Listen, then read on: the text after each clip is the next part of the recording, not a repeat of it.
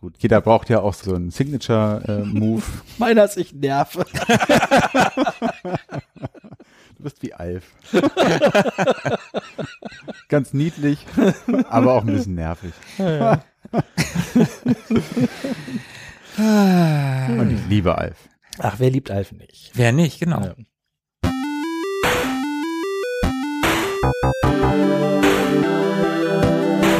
Ewig gestern. Der Podcast über Retro-Spiele und Popkultur. Vergangenes und aktuell gebliebenes. Die Retro Boys gehen mit euch der ganz großen Frage nach. War früher wirklich alles besser?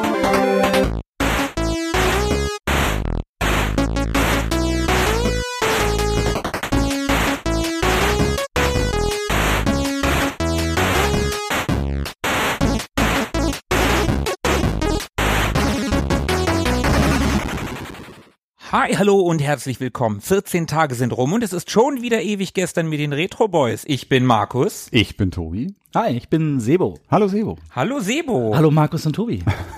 Wir werfen heute mal wieder einen Blick hinter die Screens und beschäftigen uns mit einem sehr, sehr großen Videospielentwickler und Publisher. Aber bevor wir einsteigen, möchten wir euch noch jemanden vorstellen. Ihr habt ihn kennengelernt als den einzigartigen Sebo. Heute bei uns Sebo, der Retro-Boy.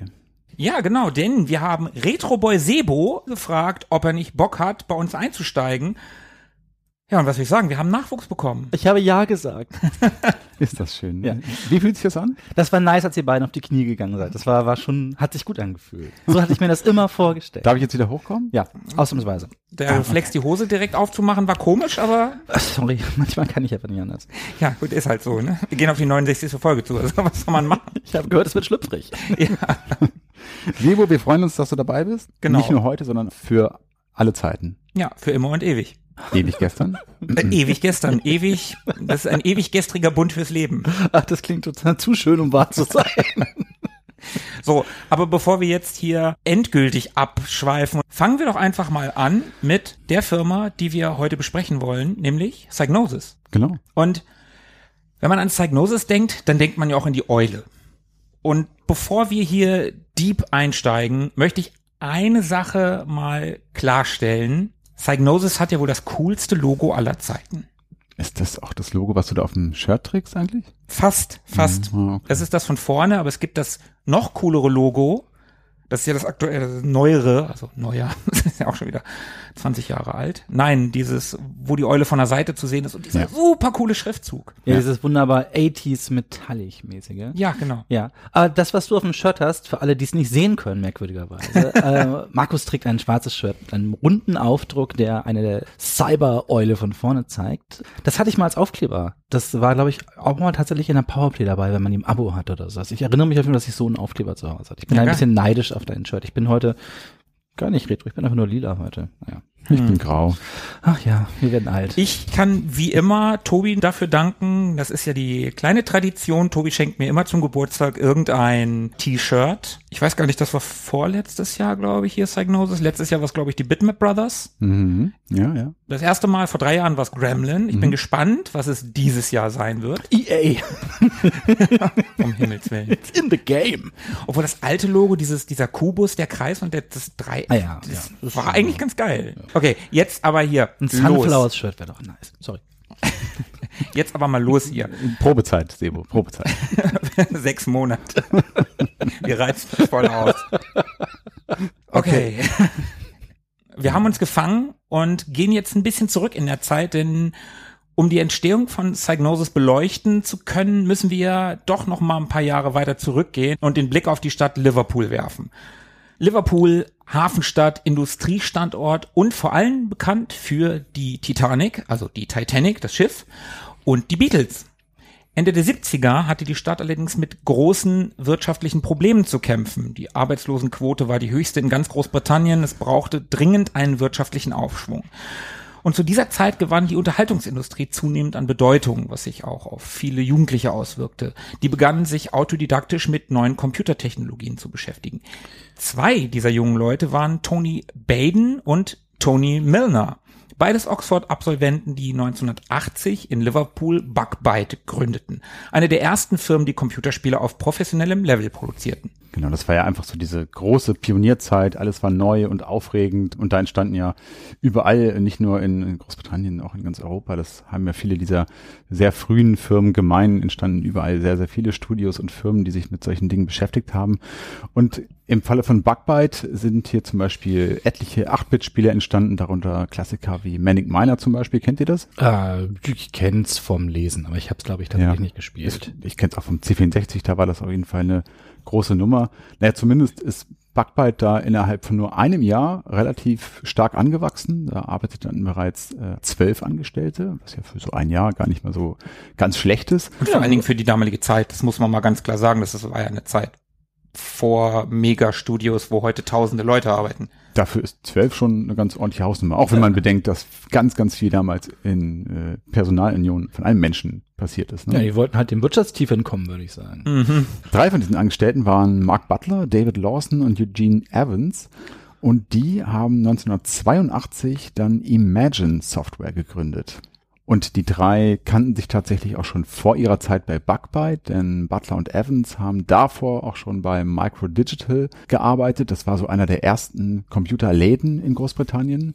Und der dritte, der David Lawson, war dort Stammkunde.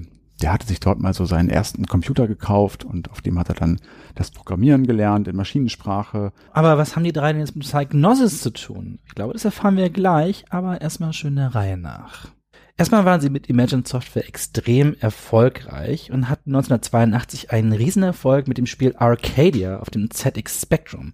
Von dem haben wir hier, glaube ich, gar nicht so viel mitbekommen. Das ist eher so ein England-Ding. Ne? Der ZX Spectrum ist, glaube ich, hier gar nicht so verbreitet gewesen. Und bis 83 hatten sie aber dann schon 13 Spiele im Portfolio und wurden damit zum größten britischen Spielentwickler und haben angeblich einen Umsatz von ungefähr eine Million Pfund pro Monat gemacht. Das ist relativ viel für die damalige Zeit.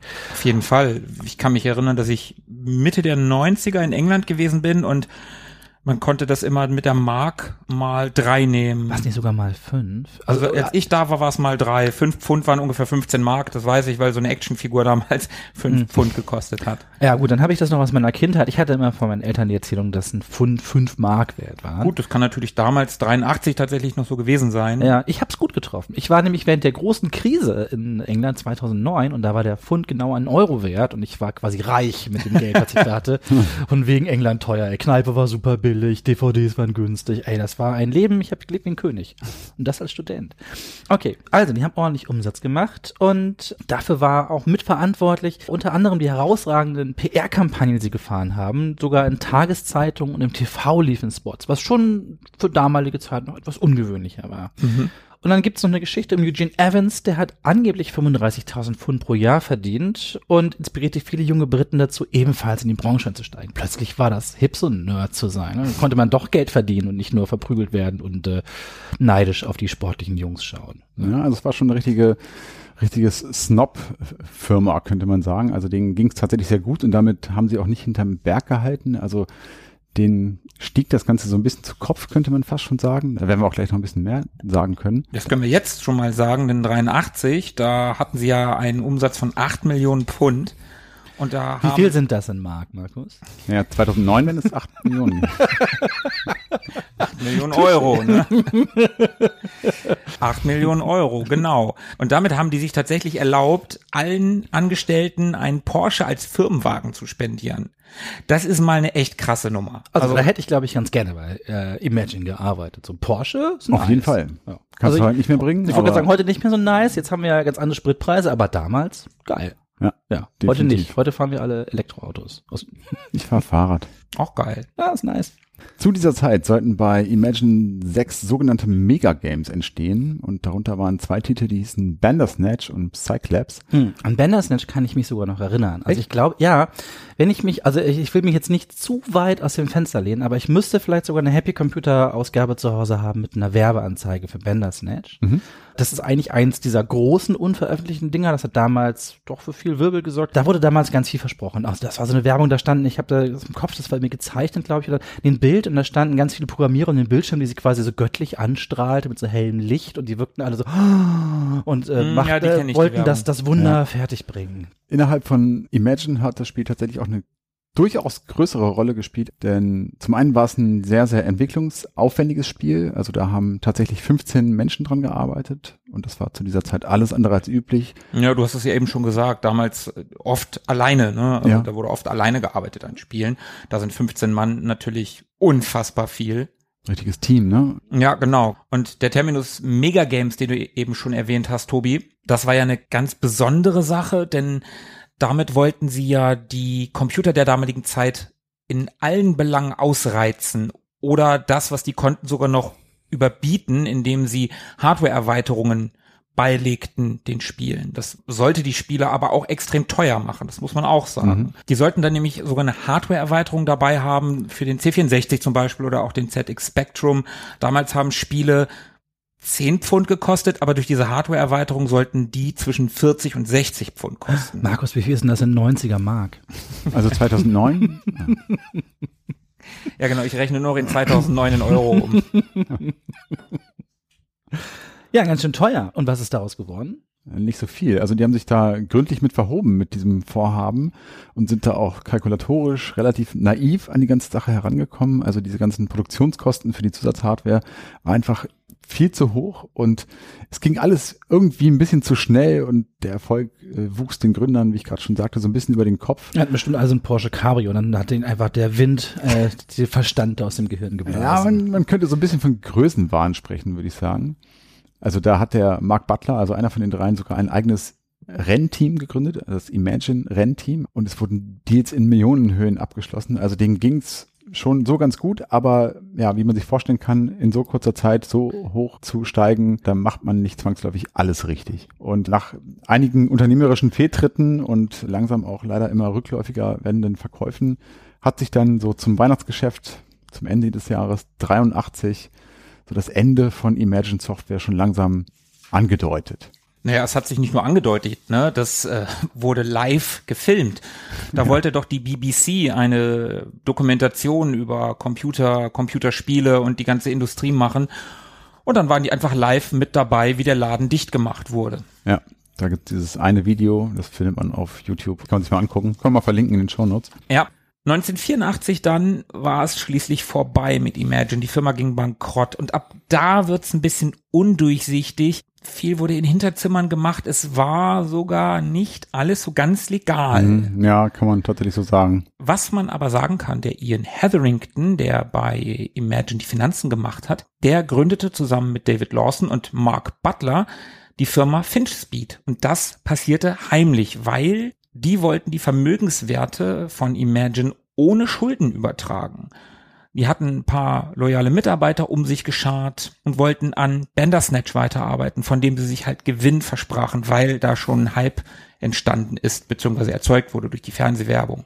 Das war alles nicht so ganz legal. Die Vermögenswerte wurden dann auch aufgelöst und den inzwischen zahlreichen Gläubigern übertragen. Die Rechte übrigens gingen an Ocean. Genau, die Namensrechte Mhm. Von Imagine Software gingen tatsächlich in Ocean, an- über die haben wir ja auch schon mal gesprochen. Ja. Und da hat auch Imagine Software ja schon mal Erwähnung gefunden.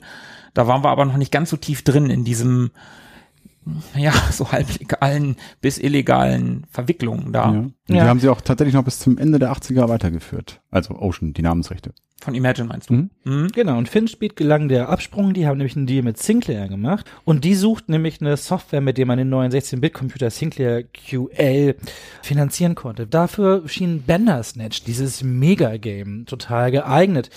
Und ja, FinSpeed hat es halt dann geschafft, die Rechte für Bandersnatch zu kaufen, und zwar im Insolvenzverkauf oder einer Insolvenzaktion von Imagine und haben dafür genau 700 Pfund gezahlt. Das sind wie viel? Also 2009. 2009 wären das 700 Euro gewesen. Genau, so. Die haben das gekauft und da ging es erstmal weiter mit der Entwicklung von Bandersnatch. Da ging die Entwicklung etwas langsam voran, aber es wurde weiter dran gewerkelt. Jedoch wollte man den vorbelasteten Namen FinchSpeed loswerden. Dem war jetzt nicht allzu viel Gutes verbunden und machte sich auf die Suche nach einem neuen Namen. Aber wie ging es denn weiter mit Sinclair? Ja, Sinclair hatte auf die ganze Chose keinen Bock mehr. Die haben die Finanzierung gestrichen und die zwischendurch gegründete Firma Fire Iron, ja, das ging dann alles auch nicht gut. Richtig. Man ging nicht gut mit den Finanzen um, war ehrgeizig, gab viel zu viel, viel zu schnell Geld aus und konnte Sinclair leider keine guten Ergebnisse vorweisen. Und im Jahr 85 sollte Bandersnatch eigentlich endlich fertiggestellt werden. Sinclair hat aber die Schnauze voll, zog die Finanzierung zurück und auch der QL verkaufte sich nicht gut, so dass man sich eigentlich die Zusatzentwicklung nicht mehr leisten konnte. Und danach wird es schon wieder shady. Ja, shady geht's hier tatsächlich auch noch ein bisschen weiter. Auch nicht mehr allzu lange, versprochen. Aber 1985 wurde dann auch die Produktion des QL eingestellt. Fire Iron wollte aber unbedingt Bandersnatch um jeden Preis weiterhin fertigstellen. War ja auch ein Mega-Game, ne? Wer möchte da nicht dran arbeiten? Ja, Mega-Game, hallo. Mega gut. Leider, muss man sagen, lagen die Rechte bei Sinclair komplett. Die waren Gott sei Dank aber so beschäftigt, weil sie ihr Business gerade an Amstrad verkauft haben, dass sie es gar nicht so richtig mitbekommen haben, dass Fire Iron, die alten Füchse, sich mittlerweile in Psygnosis umbenannt hatten und aus Bandersnatch kurzerhand Brattercast gemacht worden war. Aber dazu auch gleich noch ein bisschen mehr. Denn erstmal können wir, glaube ich, jetzt festhalten, genau das, und das hast du ja vorhin gefragt, Sebo, das haben die drei Typen mit Psygnosis zu tun. Moment, aber wir müssen ja erstmal noch dahin kommen, wo Psygnosis gegründet wurde. Was passierte denn davor noch? Ja, also man brauchte erstmal Kapital natürlich. Man will da eine Firma gründen, dafür braucht man Kohle. Und die haben sie auch gefunden, und zwar bei einem Industriellen, bei dem Unternehmer Richard Talbot Smith. Das war in Liverpool eine große Nummer, dem gehörte dort nämlich das einzige Stahlwerk. Und von dem bekamen sie nicht nur Kohle, sondern sie bekamen von ihm auch den Jonathan Ellis zur Seite gestellt, der sich so ein bisschen um finanzielle Angelegenheiten kümmern sollte und vor allem das Tagesgeschäft so ein bisschen überwachen sollte. Bei den Jungs wahrscheinlich gar nicht verkehrt, nachdem, was Ja, sie vor alles so an die ja, Wand ja. gefahren haben. Das war ja Geld so. Man, man umgehen. wusste um ihre Stärken, aber äh, Ja. auch um ihre Schwächen und von daher äh, war es dann nicht schlecht, so einen Alice mal äh, ihnen zur Seite zu stellen. Und letztendlich war es so, dass Psygnosis als Psygnosis auch 1985 im Juli von Lawson Hetherington und besagtem Jonathan Ellis gegründet worden ist. Und wie wir ja bereits, oder wie ich ja bereits festgestellt habe, Psygnosis ist bekannt für sein Logo und den damit einhergehenden unverwechselbaren visuellen Look. Und besagtes Logo, das war eine der ersten Dinge, die man überhaupt anging. Ja, ein gutes Branding ist wichtig, ne? Macht deine Firma erkennbar, ne? Macht dich einzigartig. Kein schlechter Move eigentlich. Aber wie haben sie das denn gemacht? Genau. Der Jonathan Ellis, der beauftragte damals den für seine Plattencover bekannten Roger Dean. Dean hatte einen sehr künstlerischen, futuristischen, aber auch sehr bizarren Stil. Seine Werke schmücken unter anderem Cover von Asia, Yes oder Blue Oyster Cult. Kenne ich alle nur namentlich, ehrlich gesagt. Echt? Ja, Ja. also bestimmt kenne ich Songs, aber ich habe sie jetzt nicht im Kopf. und Klar weiß, kennst du Songs von denen. Ich glaube, Return of the Old Gods habe ich immer im Kopf. Da, aber das kenne ich auch nur, weil ich früher eine Vorliebe für AMVs hatte, diese, diese Anime-Musikvideos. Und da gab es einen zu Devilman. Und da, da hat äh, Blue Oyster Cult zu der Musik wird das geschnitten. Okay. Also jeder kennt ja wohl Don't Fear the Reaper. Und Yes ist Owner of a Lonely Heart zum Beispiel. Ah ja. Das kennt man doch auch. Ja, also ich hätte es jetzt nicht zuordnen können. Also Ich kenne halt, äh, Blue Oyster Cult ist mir wegen dem Namen hängen geblieben, aber Yes und Asia kenne ich halt vom Namen, hätte jetzt aber nicht sagen können, die haben das und das gemacht. Also Yes kenne ich durch die Cover tatsächlich auch. Ja, oder vom Yes-Törtchen, ne? Und Blue Oyster Cult kenne ich halt aus Police Academy, ne? oh, den habe ich ewig Ach nee, das war Blue. Oyster Bar. Das war die Blue Oyster Bar, Tobi. Ah, okay. Ja, aber äh, da möchte ich noch mal ganz kurz einwerfen, Blue Oyster Cult war die erste Band, die den Metal Dot benutzt hat, ne? Die Metal Dots. Ah ja. Blue Oyster Cult. Egal. Metal Dot hin oder her. Roger Dean entwarf jedenfalls den Psygnosis Schriftzug und auch die besagte Eule. Und das war damals schon, wenn ich meinen Amiga gestartet habe und dieses Logo und die Eule kam, das sah halt immer geil aus. Ich glaube, es gibt auch kaum ein, ein Logo, was ich mehr mit dem Amiga verbinde als das. Ocean vielleicht. Bei mir ist es das Bitmap Brothers Logo, diese Hand. Auf jeden Fall. Und ähm, ja, also auch ich als Nicht-Amiga-Besitzer kannte das. Immer ein paar Sachen sind ja auf von Atari erschienen.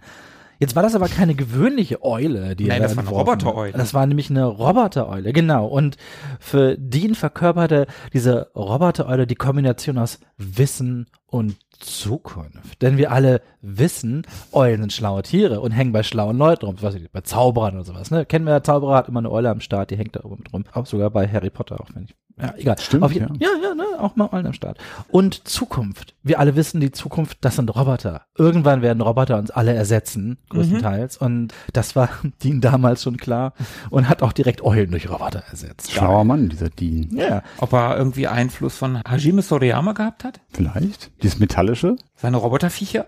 geht zumindest in die Richtung. Wobei, das waren eher Nashörner, ne? Ja, ich weiß. Ah, nee, Tiger auch. Egal, der Schriftzug.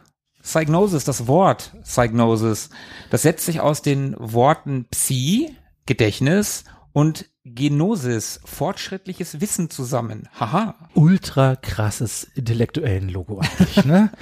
Zukunft, Fortschritt, Wissen, Gedächtnis, da ist alles drin.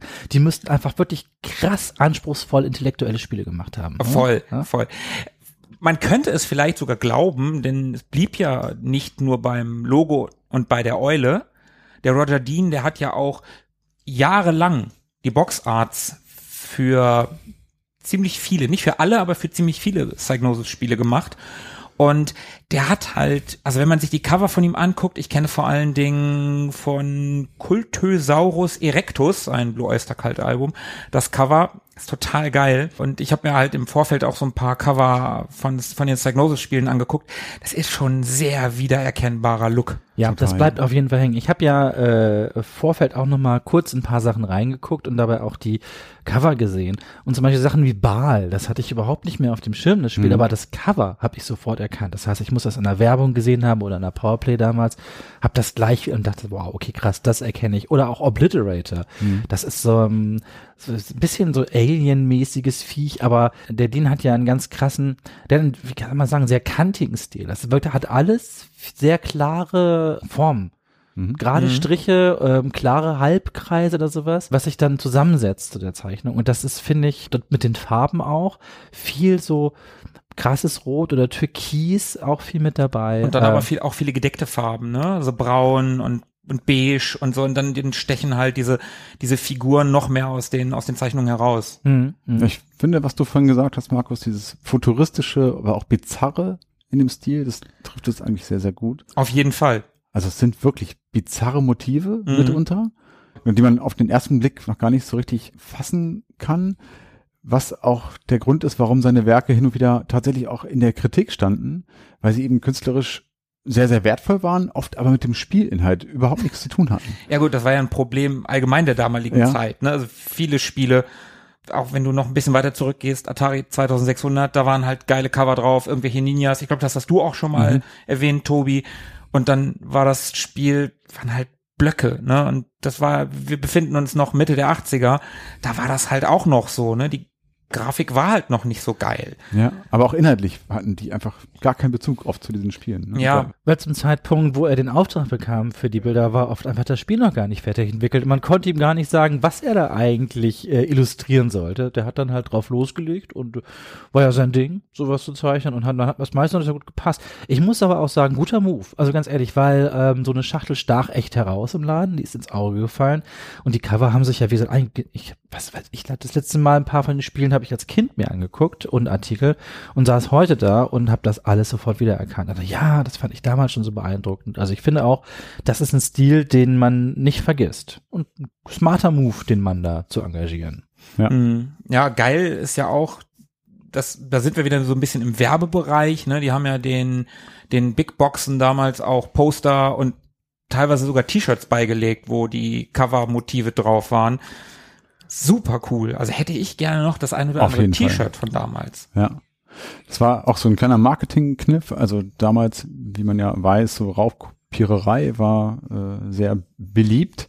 Und das war nochmal so ein Versuch mit diesen Benefits, also mit der Zugabe von T-Shirts oder einem Poster oder sowas, diese Big Boxen ein bisschen aufzuwerten, um die Leute dazu hinzubekommen, sich tatsächlich auch Spiele zu kaufen und ja, sie vielleicht nicht auf dem Schulhof irgendwie zu kopieren. Ja, mir fehlt das total. Also es war ja, Wolltest ging du ja auf auch dem bis, Schulhof kopieren? Nein, aber Krempel in Big Boxen dabei haben. Das ging ja auch noch weit bis in die 90er so rein. Also wenn ich Oh jetzt ja. heute dran denke, ich kaufe mir ein normales Spiel für die PS5 oder sowas, dann habe ich da mit Glück einen Zettel drin liegen, der mir sagt, was eine Rechtsbelehrung ist und dass ich äh, alle halbe Stunde bitte Pause machen soll, weil ich ja Epilepsie bekommen könnte, wenn irgendwas explodiert.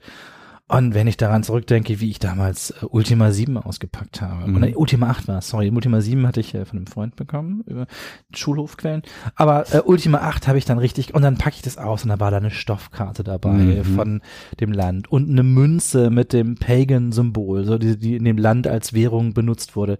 Mega cool. Oder in Sam Max war zum Beispiel auch so eine Plastik dabei, das war das Cover, aber auf Plastik gedruckt, auch in Farbe und mit so Hervorhebungen. Das war dreidimensional quasi so.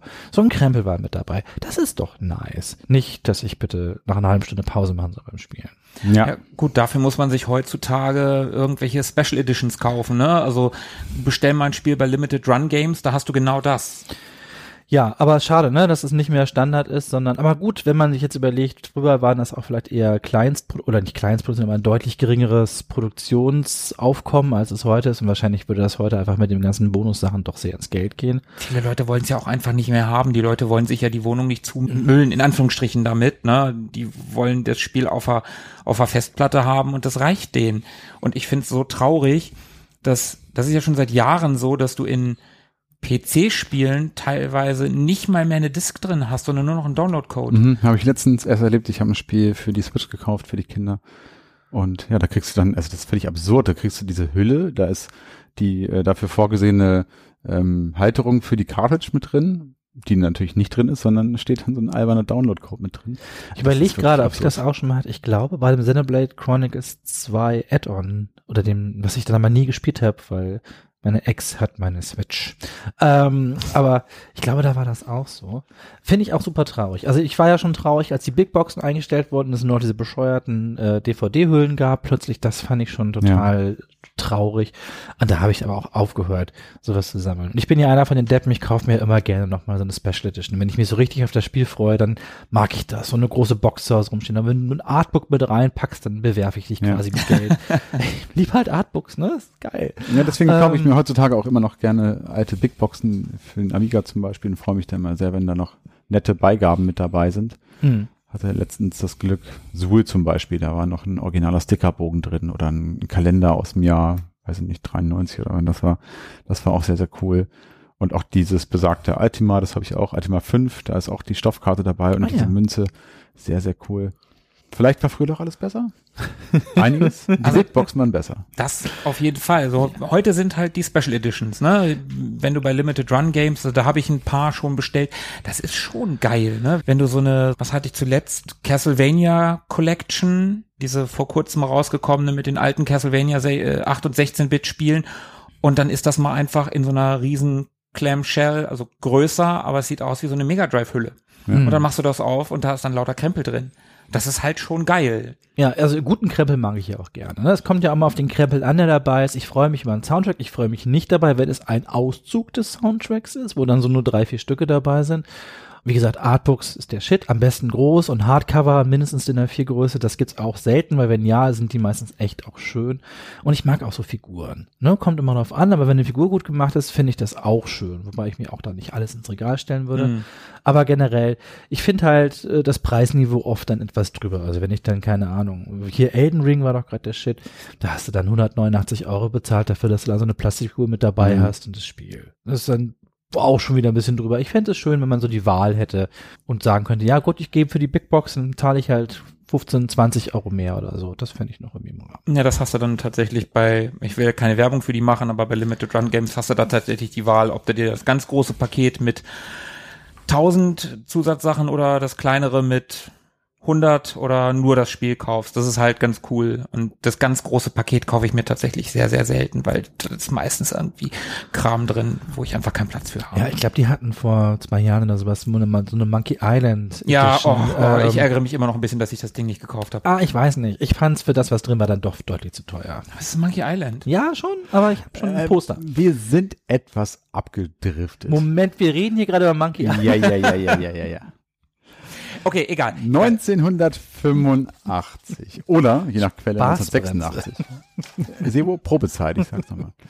Äh, oder je nach Quelle 1986, ist alles ein bisschen undurchsichtig, war es dann langsam Zeit für die erste Veröffentlichung und das Action-Adventure, haha, Bratakas, äh, von dem wir ja eben schon gehört haben und von dem Sebo ja auch äh, vor kurzem schon mal berichtet hatte, Ja. dass er das kennt. Ja, ja, Bratakas. Atari ST, der auch ein toller Computer war. Natürlich war er das. Und es war wenig überraschend, dass äh, Bratakas äh, viele Konzepte in sich trug, die eigentlich für Bandersnatch vorgesehen waren. War auch ein ungewöhnliches Spiel. Also wie gesagt, ich habe ja nur noch so Kindheitserinnerungen daran, aber das war eins von den Dingern, wo ich mit meinem Vater wirklich Abende davor saß und wir zusammen probiert haben rauszufinden, was müssen wir eigentlich hier machen. War cool. Es war eine Art Action-Adventure. Du hast halt von der Seite gesehen, du konntest mit Leuten reden, mit so Sprechblasen, die dann aufgeploppt sind. Du konntest aber auch mit deinem Laserschwert jeden abschlachten, was auch nice war. So, das fand ich toll. Konnte man sich, glaube ich, die Quests gut mit kaputt machen. Und man musste dann auch was rausfinden. Ich habe gerade erst gelernt, was In der Story geht es um einen Geningenieur, den Kain, der gerät in eine Verschwörung der Regierung und wird auf den namensgebenden Asteroiden Bratakas gejagt, sowohl von der Regierung als auch von der Unterwelt. Und da, auf diesem besagten Asteroiden, muss er seinen Namen reinwaschen. Ach, siehst du, ich muss gar nicht eine mit meinem Laserschwert erschlagen. Dann habe ich das oft sehr falsch gespielt. Nee, du bist ein Geningenieur, du bist eigentlich ein schlauer Mensch. Vielleicht habe ich die von, ja, okay. Alles, was ich sagen würde, klingt sehr falsch. Von ihren Gendefekten befreit, wollte ich sagen. Aber das klang dann doch ein bisschen mehr. Und jetzt kommt noch ein kleiner Fun Fact. Roger Dean gestaltete ja Cover. 2001 nutzte dann die Rockband Uriah Heep das Cover von Bratakas tatsächlich für ihr Best-of-Album Remasters The Official Anthology. Ach cool. War das nicht auch mit äh, Terrakin und Manowar? Naja, quasi. Die Grafiker vom ersten Terrican haben das Kings of Metal Album quasi nachgepixelt. Okay. Ah, okay. Ganz schön unverschämt. Naja, Wilder Westen und so, ne? Ja. Vielleicht kann man an der Stelle auch mal betonen, dass Psygnosis, wie wir gerade schon erfahren haben, vor allem am Anfang ganz, ganz viel Wert auf das optische Erscheinungsbild gelegt haben. Und das war im Hinblick auf Qualität und Game Design nicht immer der Fall. Und neben Bratakas, was sich als nicht unbedingt spielbarstes Spiel aller Zeiten herausgestellt hat, kann man da auch noch das Spiel Deep Space erwähnen. Das war ein Elite-Klon oder zum Beispiel Arena, eine Sportsimulation, so aller Epic Summer Games, die alle sehr, sehr grottig zu steuern waren und das auch noch mit der Maus. Also man stelle sich hier ein Summer Games-artiges Spiel vor, das ich mit der Maus steuern muss. Ähnlich absurd wie wahrscheinlich auch Bratakas zu steuern war. Zumindest habe ich das auf Screenshots gesehen oder auf Videos. Also ich glaube, man konnte mit der Tastatur steuern, brauchte aber die Maus zum Kämpfen. Ist ewig her. Ich hatte auch kein vergleichbares Spiel. Ich glaube, deswegen hat das auf mich damals so eine Faszination ausgeübt, weil das sehr eigen war von der Art her. Aber das mit der Maus, das haben sie ja durchgezogen, ne? Ja, leider. So, 87 erschien Barbarian, und das dürfen wir nicht mit Barbarian the Ultimate Warrior von Palace Software verwechseln. Und Barbarian war ein Spiel, das für die damalige Zeit fantastisch aussah. Ich habe mir da Videos von angeguckt, die Animationen, also wir befinden uns im Jahr 87 auf einem Heimcomputer. Das muss man da natürlich in, ins Verhältnis setzen, aber dafür sah das wirklich gut aus. Das ist ein Actionspiel, aber das steuert man halt auch mit der Maus. Unten sind Pfeile, wo man nach vorne und hinten geht und, und eine Schlagtaste hat. Also das ist, ja, wie du sagst, unvorstellbar. Das haben sie auch weiter gemacht. Und dann kommt nämlich ein Spiel ins Spiel, das ich auch tatsächlich mal gespielt habe, Obliterator. Das war 1988. Das kam 1988 auf den Markt und war so ein Science-Fiction-Spiel. Und ich kann euch natürlich überhaupt nicht sagen, worum es da ging, weil ich es als Kind überhaupt nicht kapiert habe. Aber ich fand auch damals die Grafik irre. Ich fand den Soundtrack irre gut, weil der ist so eine Mischung aus creepy und catchy. Also der hat so ein Lied, was so loopt, aber der Einstieg ist eher so gruselig gemacht. Und dann kriegst du aber eine ganz nette Melodie. Dahin bin ich selten gekommen, weil ich bis dahin meistens schon gestorben war oder gefrustet wieder das Spiel ausgemacht hatte. Das steuert sich nämlich wirklich schrecklich. Also du hast unten, wie Markus gerade schon erwähnt hat, so ein Control-Panel und kannst dann drücken. Du musst quasi mit deinem Joystick oder so oder der Maus auf diese Tasten gehen und die einzeln drücken. Das heißt, wenn er nach links gehen soll, drückst du auf die nach links Taste, nach rechts nach rechts Taste. Dann gibt's eine oben und unten Taste, dann gibt's eine Taste, die wird benutzt, um in Fahrstühle einzusteigen. Dann gibt's eine Taste, die wird benutzt, um zu schießen. Eine wird benutzt, um etwas aufzuheben. Und jetzt stellt euch vor, es taucht ein Gegner auf, was nicht so selten vorkommt, und der fängt an, auf euch zu schießen. Ihr müsst also erstmal auf die Geh in seine Richtung Taste drücken, während er schon auf euch schießt. Und dann müsst ihr auf die Schießen-Taste drücken. Um ihn anzugreifen. Okay, ich korrigiere, es war nicht alles besser. Nein, es war fürchterlich. Also ich habe das Spiel auch nie ganz verstanden. Und das Schönste bei Obliterator war auch noch, dass die Tasten nicht wirklich selbsterklärend waren. Die sahen sehr kryptisch aus. Ich glaube, bei Barbarian war das noch ein bisschen besser zu entziffern. Bei Obliterator hast du erstmal rumprobiert, um rauszufinden, was macht diese Taste überhaupt, weil die Symbole nicht Mhm. wirklich Sinn ergeben. Dann hast haben. du vorher wahrscheinlich kein Barbarian gespielt, ne? Nein, ich habe nur das Kopf-Up Barbarian gespielt. Ja, Das ja, hab ich genau. auch. Das besagte, womit man es nicht verwechseln sollte. Das war nämlich tatsächlich dieselbe Engine Ah ja. von Barbarian und Obliterator. Mhm. Was man aber noch kurz erwähnen muss, zwei Sachen eigentlich sogar. Zum einen war es Psygnosis erstes Spiel mit einem Intro. Wow. Was Und dass ich mich nicht erinnere. ich habe es im Internet gesehen, sah für die damalige Zeit schon ganz cool aus. Und man sollte noch erwähnen, dass der Firmengründer David Lawson an dem Spiel mitgewirkt hat. Nach dem Spiel muss man aber wiederum sagen, kehrte Lawson nicht nur Psygnosis den Rücken, sondern gleich der ganzen Spielebranche. Und im August 21 ist er leider im jungen Alter von gerade mal 62 Jahren verstorben. Wir sind ja immer noch im Jahr 88 unterwegs und ab da war Psygnosis dann nicht nur Entwickler, das waren sie ja bisher, sondern auch Publisher. Dann ging man nämlich dazu über, unter dem Label Cyclaps besonders arcadisch anmutende Spiele zu veröffentlichen, während unter Psygnosis Adventures und strategische Spiele firmierten. Und Cyclaps, wenn man sich jetzt zurückerinnert an den, das erste Drittel unserer Folge, war auch der Name von einem der Mega-Games, die von Imagine Software geplant wurden. Also ganz ehrlich, ich kann mich nicht daran erinnern, mal irgendwas von Cyclops gespielt zu haben. Aber als ich das Logo gesehen habe, habe ich irgendwie gedacht, ey, das kenne ich, auch von damals wohlgemerkt. Und irgendwie habe ich das im Kopf, dass ich damals schon gedacht habe, oh, da hat doch aber jemand einfach das Psygnosis-Logo total eins zu eins nachgemacht, Mhm. hat sich aber einen anderen Namen gegeben, was wieder so zu diesem wilden Westen gepasst hat. Ja. Aber ich habe mir die Liste der Cyclops-Spiele angeguckt. Ich kannte da nichts von. Ich habe keine Ahnung, woher ich dieses Logo kannte. Und mir sagt Cyclaps auch nichts. Also ich habe das auch jetzt nicht in Erinnerung behalten oder so. Nee, mir kommt es jetzt nach irgendwie der ganzen Recherche so vor, als würde ich es kennen und auch schon immer kennen. Aber ich glaube, ich habe ehrlicherweise auch vorher noch nie Spiele mit diesem Namen kennengelernt. Und wir sind immer noch im Jahr 1988 und da wurde dann auch das erste Spiel von Psygnosis lediglich gepublished und zwar unter besagtem Cyclops Label und das war Menace. Und Menace wurde von DMA Design entwickelt und es ist ein horizontales Schmapp und es war das erste Spiel von DMA Design und gleichzeitig Psygnosis bis dahin erster richtiger großer Verkaufserfolg. Richtig. Und weil es da alles sowieso nur verwirrt hat, wurde 1990 die Unterscheidung beider Labels aufgehoben. Ein Glück. Und dann gab's nur noch Psygnosis. Ja, aber ganz so weit sind wir ja noch nicht. Wir sind immer noch in den 80ern. Gott sei Dank. Das war eine Zeit, wo man von der Konkurrenz gelernt hatte. Man hatte begonnen, Spiele auch auf den extrem populären und sehr erfolgreichen Amiga zu portieren oder überhaupt da zu veröffentlichen. Und wir haben ja eben gerade schon DMA-Design genannt, die hm, vielleicht nicht jedem was sagen. Was man aber wahrscheinlich schon mal gehört hat, ist Rockstar North. Definitiv. Die Firma ist nämlich aus DMA Design hervorgegangen und die haben tatsächlich die GTA-Reihe bis Teil 3 gemacht.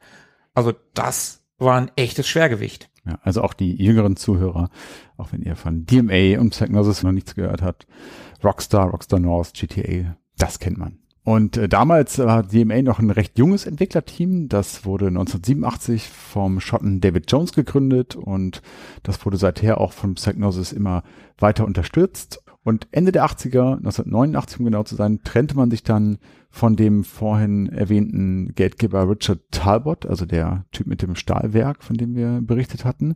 Und Psygnosis gelang dann auch ganz bald der erste ganz, ganz große Coup und damit eigentlich auch der Durchbruch. Und wieder war es DMA-Design, die hier für Psygnosis einen äh, Schmapp entwickelt hatten. Und zwar war das Blood Money. Das habe ich tatsächlich mal gespielt. Das muss es also auch auf dem Atari ST gegeben haben. Ich habe vorher noch mal reingeguckt. Ich habe mich nicht mehr an den Helikopter erinnert, aber an das U-Boot. Genau, das war so ein. Ich finde die Idee eigentlich ganz nice, dass jeder Gegner wichtig ist, den man abschießt, weil alle Geld geben und man konnte sich für das Geld Updates kaufen in kleinen Läden zwischendurch. Ja. Ähm, war cool und auch das Intro war was Besonderes. Mit den äh, Asteroiden, die Ja. auf dich zugeflogen Ja, ja. kommen. Ja, für die damalige Zeit, puh, Wahnsinn. Also wirklich irre. Das ist ja schon so ein Ding, Style over Substance bei Psygnosis. Ja, leider. Und ich habe Blood Money damals nicht gespielt. Ich habe mir aber dank der Recherche und weil das halt ihr erster großer Coup war, ihr Durchbruch quasi, habe ich mir Blood Money tatsächlich angeguckt. Also nicht nur angeguckt, ich habe gespielt. Mhm. Und ich fand es nicht gut. Oh, ich fand das, also ich habe das als Kind sehr gerne gespielt. Das ist halt kack schwer, aber Ja, äh, mir hat das wirklich Spaß gemacht damals. Ich fand es leider nicht gut. Ich kann bei solchen Spielen überhaupt nicht ab, wenn die Kollisionsabfrage nicht gut ist und wenn du den Boden nicht berühren darfst oder dann berührst du den Boden und dann doch noch nicht. Und ich fand es leider nicht so gut. Nee, ich fand's auch nicht so geil. Die Sprachausgabe im Intro ist natürlich legendär und ganz geil. Auf jeden Fall. Aber genau wie du, ich habe es auch nie gespielt. Ich habe das auch in Vorbereitung auf diese Folge mir angeguckt und auch kurz angespielt. Aber ich bin eh schon nicht so der allergrößte Fan von Schmaps. Mich nervt das ein bisschen. Mir ist das zu, zu hektisch und zu anstrengend. Und ich hatte auch mit Blood Money nicht so richtig viel Spaß. Ihr habt doch keine Ahnung. Ja, Äh, Entschuldigung mal, ich bin ein großer Schmapp-Fan. Anscheinend. Das Ding hat scheinbar nicht den Test of Time bestanden. Ne? Was hat so Ja, aber schöne es- Grafik es, es, gehabt. es gab ja auch Menschen, die das, die das äh, gut fanden und äh, Die, die halt einen Atari ST hatten. Ich fand das halt cool. Ja, das und- war so schön creepy und es hieß Blood Money und Der Name ist wirklich gut, da gebe ich dir recht.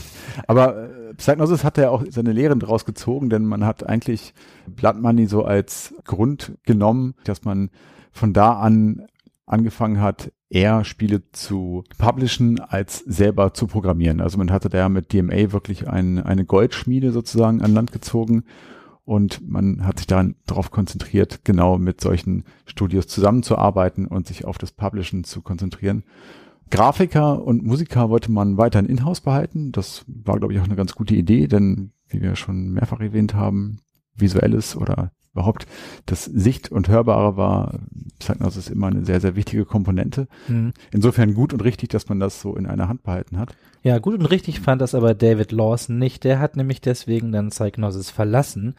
Der war reiner Programmierer und fand das keine so coole Entscheidung. Er hat dann stattdessen 1989 seine eigene Firma gegründet, die hieß Kinetica und hat mir den nämlich genau ein Spiel rausgebracht, The Gold of the Aztecs. Ich weiß nicht, sagt euch das was? Mm, nein. Ich Nein. glaube, ich habe es mal gehört, aber ich glaube so oft, dass ich Dinge schon mal gehört habe und da hier klingelt nicht wirklich unfassbar viel.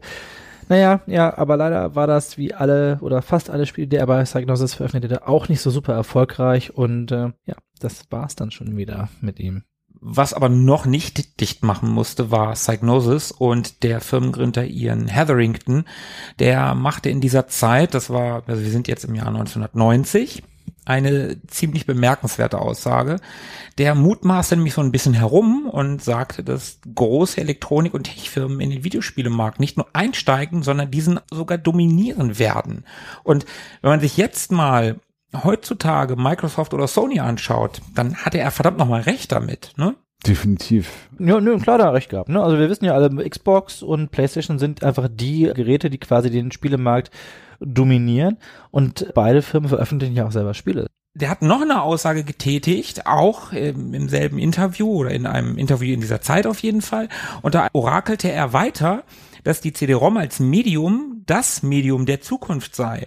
Und das mag aus heutiger Sicht jetzt nicht so super überraschend sein. Aber auch da muss man noch mal einordnen. Die ersten Computerspiele, die auf CD-ROM erscheinen sollten, erschienen erst 1991. Und wo wir gerade bei CD-ROMs sind, auch hier hatte Psygnosis eine Vorreiterrolle. Man investierte nämlich kräftig in die Forschung in diesem Bereich. Davon haben wir allerdings nicht so super viel mitbekommen, denn das haben die vor allen Dingen in Japan gemacht, auf dem 89 eingeführten Multimedia-Computer FM Towns. Wollte ich immer einen haben, fand ich ultra cool. Da gab's diese ganzen Hentai-Erotik-Anime-Spiele drauf. Ah. Ferkel. Die 69. Folge wird ein Knaller mit dir. Ja, ja. Ja, Multimedia-Computer damals, also 89 bei uns noch nicht, aber in Mitte der 90er war das natürlich der heiße Shit hierzulande und die hatten 89 schon einen, der hatte standardmäßig ein CD-ROM-Laufwerk drin. Hm, Genau, ich, wenn ich das richtig erinnere, gab's für die FM-Towns auch die Talkie-Version von LucasArts-Spielen. Also Ja. Ich glaube, da gab's von sogar von Zack McCracken eine, kann das sein?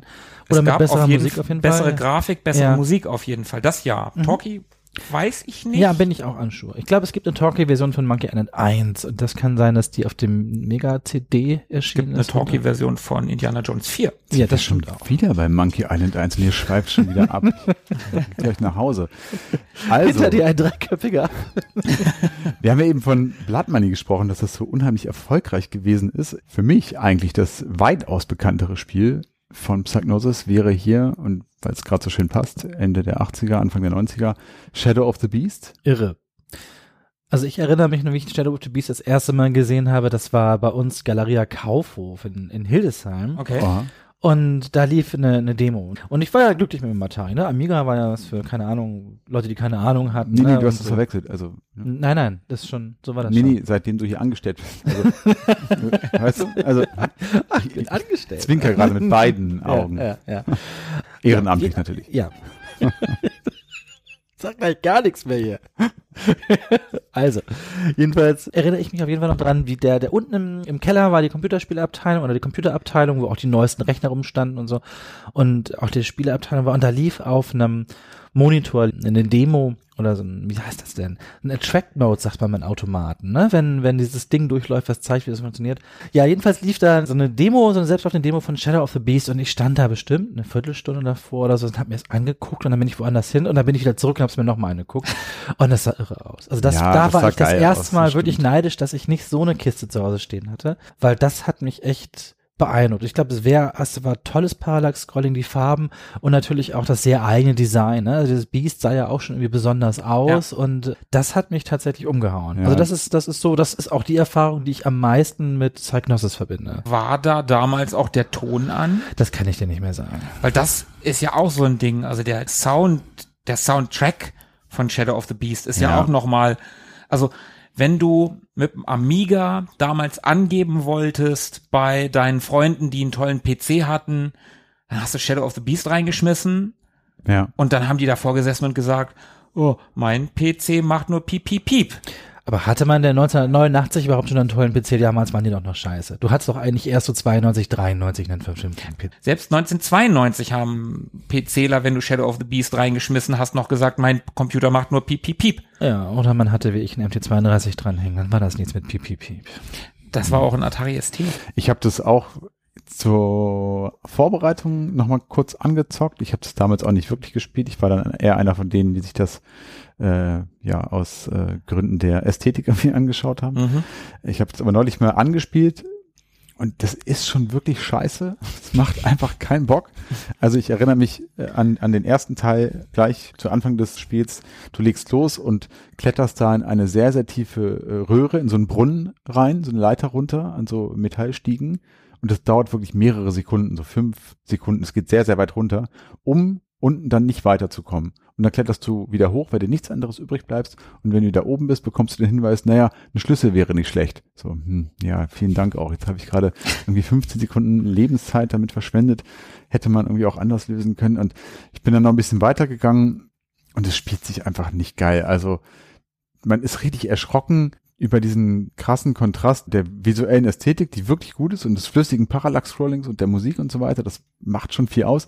Aber spätestens, wenn du den ersten Gegner begegnest und den weghaust, das sieht so hölzern und so, Entschuldigung, scheiße aus, wie, wie die so wegfliegen und es passt einfach überhaupt nicht zusammen. Und insofern, ja, man muss es nicht gespielt haben. Es war sicherlich kein besonders gutes Spiel. Ja, es ist auch schon irgendwie ein Kulttitel. Es Ja, kam ja total. auch jetzt vor, was gar nicht, zwei, drei Jahren, vier Jahren, kam ja auch ein Remake, Remaster, Neuauflage raus, die, glaube ich, spielerisch dann ganz okay war. Gab es dann sogar zwei Ansätze, eine war eher kacke, eine war dann ganz gut. Mhm. Ich habe da das aber nicht so verfolgt. Ja. Aber auf jeden Fall ist das auch was, was im Gedächtnis geblieben ist. Ich fand es auch abgefahren, ein Beast zu spielen, weil Shadow of the Beast klingt ein bisschen so wie, als wenn das Beast der Antagonist wäre, also irgendwie das, was es zu besiegen geht, aber dass man selber ein Beast spielt, was auch immer das jetzt genau bedeutet, fand ich irgendwie ganz cool. Aber toll verkauft hat sie es nicht, ne? 50.000 Mal nur auf dem Amiga. Hm. Aber gehabt hat's trotzdem jeder, ne? äh, ja, egal. Ein Jahr später kam dann schon der Nachfolger. Der war allerdings auch nicht besser als sein Vorgänger, also spielerisch. Hm, ja. Erwähnenswerte Spiele aus der Zeit wären vielleicht noch The Killing Game Show oder Matrix Marauders. Ersteres habe ich auch reingespielt übrigens. Das ist doch so ein Top-Down-Ding, oder? So ein Arena-Ding, oder? Ist das nicht so? Nee, du steuerst da so einen so einen Walker, so einen Mac Das ist The Killing Game Show? Mhm, das so mit dem einem- blauen Mac? Ja, genau, in so einem Ach. Höhlenlabyrinth. Und du Oh. kannst irgendwie die, die Wände auch hochgehen. Ja. Und äh, ich fand's nicht so geil. Was meine ich denn dann? Das war doch auch so ein bekanntes Spiel, wo man, wo man von oben, das ist auch wie eine Game Show aufgezogen und du siehst dich von oben und kannst in alle Richtungen schießen, so ein bisschen Robotron-Style. Aber gut, darum geht's ja gerade nicht. Ich kenne dann eine Killing, Killing Game Show und dachte aber nicht, dass es so heißt. Ja. Ja. Ich fand den Namen irgendwie ganz cool. Killing Game Show klingt irgendwie so ein bisschen wie nach Running Man oder sowas. Hm. Aber davon ist es wirklich ganz, ganz weit entfernt und es ist dann doch eigentlich nur ein relativ banales Ballerspiel. Ich fand es nicht so geil. Ich Ja, würde aber- damit jetzt wahrscheinlich viel Hass auf mich lenken, weil es sehr viele Menschen da viel Nostalgie für haben, aber ja, mich hat es irgendwie nicht so umgehauen im Jahr 2022. Aber wie geil ist bitte dieses Cover? Ja, schön. Aber warum Sehr, sehr reden wir cool. denn hier über Psychnosis, wenn die eigentlich nur mittelmäßig langweiliges, pseudo-gutes Krempelkram Ah, rausgebracht haben? Bis jetzt ist das irgendwie alles. 1991 war das Jahr des größten Hits, des größten Klassikers. Das Spiel, was Tobi, wir haben es schon ein paar Mal gesagt, warum zum Teufel ist das Ding nicht auf dem A500 Mini drauf? Weil es kein Amiga-Spiel ist, Leute. Das Das, ist ein PC-Spiel. Das ist doch kein PC-Spiel. es ist das Amiga-Spiel. Überhaupt nicht. Der Klassiker von Psygnosis, DMA-Design, zauberte Lemmings auf den Amiga und bereicherte die Spielewelt. Die Welt Die Um- ganze Welt. um eines der wohl besten und bekanntesten Spiele aller Zeiten. Definitiv. Und das ist auch, da kann ich ganz klar sagen, für mich ist das einzige Spiel, das ich von Psychnosis kenne und gespielt habe, das ich wirklich gerne mag und gerne gespielt habe. Und das ist auch das Spiel, was ich mit Psychnosis am allermeisten verbinde, also mit der Marke. Auch wenn sie es nur gepublished haben. Aber trotzdem verbinde ich dieses Psychnosis-Logo und Psychnosis mit Lemmings wie kein anderes Spiel. Ja, witzig. Ich verbinde das überhaupt gar nicht mit Psychnosis, aber für- Ich auch nicht. Nee, null. Also für mich war das immer DMA. Lemmings ist für mich total firmenlos. Das ist einfach Lemmings. Ach so, nee, weil ich hab das, ich fand das Logo fand ich ja immer schon sehr, sehr eindeutig und ich habe Lemmings bestimmt tausendmal angeschmissen, aber habe das nie mit Psychnosis in Verbindung gebracht. Also da war ich jetzt auch bei der Recherche überrascht, hatte ich gar nicht im Hinterkopf. Und ich war ein großer Lemmings-Fan. Ich habe die Musik geliebt. Ich hatte auch einen Aufkleber, wieder aus der Powerplay, der war nämlich auch mit dabei. Den hatte ich, glaube ich, ganz stolz auf meinem Rucksack kleben, wenn ich mich richtig erinnere, in meinem Schuhrucksack. Und fand das auch unglaublich gut. Also ich habe Lemmings 1, hab ich, ich glaube nicht, Bayer sonst gar nicht so ein Strategiemensch, oder? Aber die Dinger konnte man ja platzen lassen. Das war ja top. Ja, Das war geil. Das ja. war, das war super. Und äh, ach, ganz kurz, also ich habe nämlich auch gerade tatsächlich gedacht, das ist ein PC-Spiel und kam dann auf die anderen Plattformen. Aber ihr habt natürlich recht, ihr komischen Amiga-Freaks, das ist wohl tatsächlich erstmal auf dem Amiga erschienen und wurde dann portiert. Ja, ja. Merkwürdig. Wir wollen jetzt auch gar nicht allzu tief in Lemmings eintauchen, aber nur so viel. Also Lemmings kennt wahrscheinlich jeder, braucht man nicht groß erklären, aber es gibt da so diese ganz nette Anekdote, also dass DMA dort während der Entwicklung so ein bisschen in Deluxe Paint rum experimentiert hat und da ergab sich dann so eine kleine Challenge zwischen den Mitarbeitern, wo sie einzelne Level gepixelt haben und in denen diese kleinen gepixelten Lemminge ähm, auf möglichst schreckliche exotische Art ins Verderben geführt worden sind und Wer macht Ja. denn so? Die Leute bei DMA. diese Barbaren. Ja, und äh, Psychnosis selber soll anfangs dieses Spielprinzip sogar angeblich zu simpel gewesen sein, als dass man es hätte veröffentlichen wollen. Undenkbar, oder? Am Ende war es nämlich so, dass Lemmings für mehr als 30 Systeme umgesetzt worden ist und es verkaufte sich, so sagt man, über 15 Millionen Mal. 15 Millionen. Das ist ganz schön krass. Das ist ganz schön viel. Also vor allen Dingen auch in der damaligen Zeit, wo auf dem Schulhof viel getauscht wurde. Mhm. Das wohl war. Ja. Und bleiben wir noch kurz in 91 er- erschien noch das Spiel Leander, Mhm. das durchaus ein bisschen Ähnlichkeit mit Shadow of the Beast hat. Allerdings ist es definitiv das bessere Spiel, sieht nicht ganz so beeindruckend aus. Das habe ich tatsächlich öfter mal angeschmissen. War das das Leander? mit den Barbaren? Nee, Leander, da warst du so ein Ritter, der hatte so einen so einen ganz coolen Helm mit so einer Feder dran. Okay. Und je nachdem, was du da eingesammelt hast, hat sich dir deine Farbe verändert, beziehungsweise wenn du getroffen wurdest, hat sich deine Farbe verändert. Du hast so ein Schwert gehabt, mit dem du nach vorne schlagen konntest. Die Levelstrukturen waren relativ offen. Du musstest erstmal suchen, was du überhaupt machen sollst. Ging da vielleicht sogar ein bisschen in Richtung Terrican, wo du ja auch nicht so ganz Mhm. einfach nur von links nach rechts laufen Mhm. musstest. Also Leander war gar nicht so schlecht. Also ich hab's, oder sagen wir so, ich hab's Ewigkeiten nicht gespielt. Ich hab's in der Vorbereitung mir ein bisschen in Videos angeguckt und da sah es gut aus. Und in meiner Erinnerung hat sich das auch ganz gut gespielt. Okay. Äh, Ich kenn's gar nicht. Also davon habe ich tatsächlich noch nie was gehört. Habe ich Das noch sind- keine Bilder vor Augen. Ja. Ist ein optisch auch nettes Spiel. Mhm. Für mich ganz persönlich wird Psygnosis aber immer mit einem anderen Titel in Verbindung stehen, nämlich mit, und jetzt gehen wir ins Jahr 92, dem Spiel Agony. Mhm. Und Agony ist nicht mal ein wirklich gutes Schmapp, aber ne, Style over Substance hatten wir hier schon öfter. Man spielt in diesem Spiel nicht etwa ein Raumschiff oder ein Manikicken, was da rumfliegt. Nein, du spielst die verdammte Eule. Du bist das Psygnosis-Maskottchen. Und die Animation dieser Eule sieht einfach so, so geil aus. Und wie sie mit der Farbpalette gearbeitet haben und auch im ersten Level, wie das Wasser da unten rumschwappt, sieht so gut aus. Ja. Hm. Ja, also jetzt, jetzt habe ich auch Bilder äh, vor Augen. Das mit der Eule, ja, ja, das hatte ich, ja. Ich dachte auch, das kenne ich. Ähnlicher ja, Effekt wie Shadow of the Beast, sieht mega aus. Also das Spiel äh, führt dich ja ein irgendwie mit dem Intro, mit der Musik. Die hatten wir auch schon mal dabei in einer Teams-Folge. Du hattest die mal dabei. Mhm. Und dann kommst du ja da rein in das Spielgeschehen und du bist ja in diesem, in diesem gewitterigen, auf diesem gewitterigen See irgendwie und es Ja. sieht wirklich gut aus. Aber stellst dann auch nach wirklich kurzer Zeit, ähnlich wie bei Shadow of the Beast, fest, wow, das ist auch so ein Blender, ne? Musst du in eine Röhre fliegen und einen Nee, Schlüssel nee, nee, nee, besorgen? nee, also ganz, ganz, nein, nein, es ist nicht so schlimm wie Shadow of the Beast. Also wirklich, wirklich, bei weitem nicht. Das ist, Agony ist weitaus besser spielbar. Auch da kann ich sagen, Shadow of the Beast, ganz selten angehabt, um es mal jemandem zu zeigen. Agony habe ich auch tatsächlich, ähnlich wie Leander, gespielt. Hm. Okay. War ultra schwer, ja. war auch, wie gesagt, kein überragender Shooter, aber in Verbindung mit der Musik und der Optik und du hast ja auch diesen, der Track im ersten Level ist so ultra stressig. Hm. Stimmt, ja. So stressige Musik, aber es passt irgendwie. Die ist nicht wirklich gut, aber es Ja. ist passend. Also, wie gesagt, für mich wird Agony immer das Psygnosis-Spiel überhaupt sein. So wie ich sage, Lemmings ist für mich so losgelöst von sämtlichen Entwicklern und Publishern. Das ist für mich Lemmings. Ja. Ist Agony allein wegen der Figur, die du spielst, die Eule, wird das immer Psygnosis sein. Ja, ich bin ja eh nicht so der riesen Schmapp-Fan, deswegen hat mir das vielleicht auch nicht so richtig viel Bock gemacht. Aus 92 könnte man vielleicht noch Bills Tomato Game kennen. Also ich kenne es zumindest, habe das auch ab und zu mal gespielt. Hm, ich kenn's auch. Ich kenne das nicht, tatsächlich. Das ist so ein Puzzler, so ein bisschen, kennst du Quirk? Ja? Ken Quirk kenn ich. Geht so ein ganz, ganz bisschen in die Richtung. Ah ja, okay. Ganz nett auf jeden Fall, aber auch jetzt kein Mega-Hit. Und wie ich schon sagte, so dafür, dass Psygnosis wirklich so die Übermarke ist, die wirklich viele, viele Spiele entwickelt und gepublished haben, habe ich gar nicht mal so viele davon gespielt.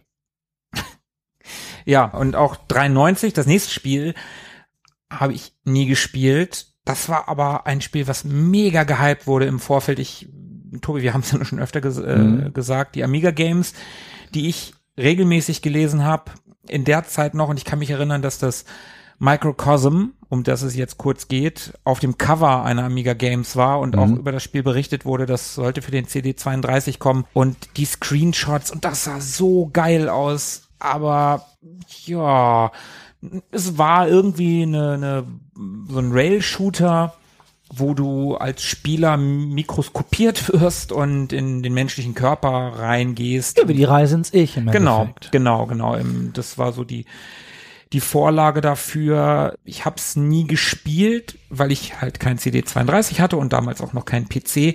Das soll aber auch echt ein schlechtes Spiel sein. Ich hatte tatsächlich einen Kumpel, der einen CD32 hatte. Was? Ja. Aber bei dem habe ich das nicht gespielt. Ich habe das auf dem PC gespielt. Und es müsste, wenn ich mich, weil ich glaube nicht, dass ich die Vollversion hatte, aber ich gehe mal fest davon aus, damals gab es von der PC Player, da waren ja CD-ROM-Laufwerke noch relativ neu und die PC Player hat so Sonderausgaben rausgebracht mit diesen Demo-CDs. Und dann waren da auch an die 200, 300 Demos auf einer so einer CD drauf. Das war so eine Riesenliste. Ja, die Spiele waren ja damals noch nicht so groß, ne? Und da müsste ich in Microcosm reingespielt haben. Microcosm war nicht so toll, was richtig geil war, aber ich glaube, davon habe ich auch nur die Demo gehabt. Das kann ich aber nicht beschwören, war Nova Storm. Das kam ein Jahr später raus und war quasi das gleiche in grün. Auch so ein Rail-Shooter mit vorgerenderten äh, Landschaften, durch die man durchfliegt, aber geil. Also das habe ich ähm, unglaublich gerne gespielt. Ich habe mir vorhin auch noch mal ein Video angeguckt. Das sieht eigentlich auch immer noch ganz geil aus. Auch gerade so die Feuereffekte oder sowas. Und das ist halt auch ein ewig langes Intro mit echten Schauspielern und ein geiles Render-Intro. Also geil für damals auf jeden Fall. Heute ist es halt, ja, sieht okay aus. Und das ist mir ganz stark in Erinnerung geblieben, weil die Gegner, also ich glaube, der Bossgegner war halt eigentlich auch eine Rendersequenz. Ne? Und das Mhm. war dann so eine Art riesiger Feuervogel, der sich aus der Lava erhoben hat, aus der Lava formte sich dieser Vogel, den du abschießen musstest. Und ich weiß noch, dass ich davor saß und das richtig geil fand. Und auch richtig deutlich viel geiler als zum Beispiel Rebel Assault, weswegen ich mir eigentlich ein CD-ROM-Laufwerk gewünscht hatte. Und ich fand, Rebel Assault sah immer schon aus wie ein Haufen Pixelbrei, der sich irgendwo hin bewegt. Das und erste Rebel Assault war nicht so schön, ja. das stimmt. Und Novastorm fand ich, aber ich mochte auch so Rail-Shooter mal gerne. Ich habe ja auch Creature Shock, habe ich ja auch sehr gerne gespielt. Und das war ja auch so, so ein Render geht da durch Ding. War also eh so ein bisschen mein Ding. Aber Novastorm habe ich in sehr guter Erinnerung. Das fand ich toll. Das kann ich zum Beispiel gar nicht. Ja, guckt euch mal ein Video an, ihr werdet begeistert sein und Ja. sagen, ah ja, dieser Sebo und sein Novastorm, warum kannte ich das nicht? Gut. Ja, du hast gerade die Darsteller vor Bluescreen genannt Mhm. im Intro. Das hatte tatsächlich auch schon Microcosm. ah ja. War für damalige Verhältnisse natürlich unglaublich beeindruckend. Sieht heute halt, naja. Das waren alles Psygnosis-Mitarbeiter, also nicht mal Laiendarsteller. Aber man muss ganz klar sagen, ne, CD-Technik haben wir ja schon erwähnt. Das Ganze wäre ohne CD-Technik nicht möglich gewesen. Allerdings war das Spiel, also Microcosm, das andere Novastorm kenne ich nicht, aber Microcosm waren Grafikblender. Das äh, erscheint mir langsam wie ein Muster. Wir haben jetzt schon ein paar Mal gesagt, ey, sieht voll geil aus, aber ja, war auch nicht so richtig cool zu spielen. Also Ja, war halt, du fliegst durch einen Renderfilm, ne? Und äh, vor, ja. Wobei ich das Thema eigentlich cool finde. Also grundsätzlich das Thema irgendwie durch den menschlichen Körper zu reisen. Mhm. ja, die Idee ist nett, aber das Spiel war halt nicht so Bombe. Naja, aber trotzdem muss man sagen, dass es Psygnosis in den frühen 90ern ziemlich gut ging. Ja.